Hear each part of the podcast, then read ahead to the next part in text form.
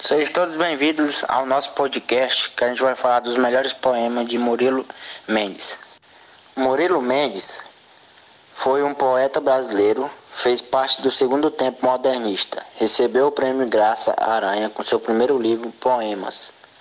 Participou do movimento antropográfico que buscava uma vinculação com as origens do Brasil.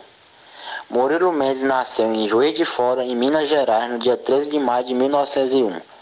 Iniciou seus estudos na terra natal entre 1912 e 1915.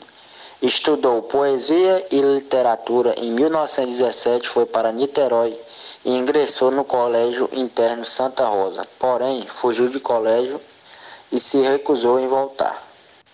Em 1920 passou a colaborar com o jornal A Tarde, de Juiz de Fora, produzindo artigos para a coluna Crônica Mudana com a assinatura MMM e depois com o pseudônimo de Medinacelli em 1924. Passou a escrever poemas para as duas revistas modernistas, Terra Roxa e outras terras antropológicas.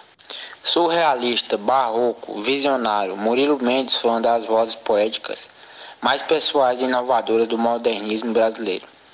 Desde a sua estreia, revelou-se um poeta original, qualidade que o seu longo processo de evolução iria acentuar, até a última fase da sua poesia, marcado pelo sentido da fraternidade e comunhão humana.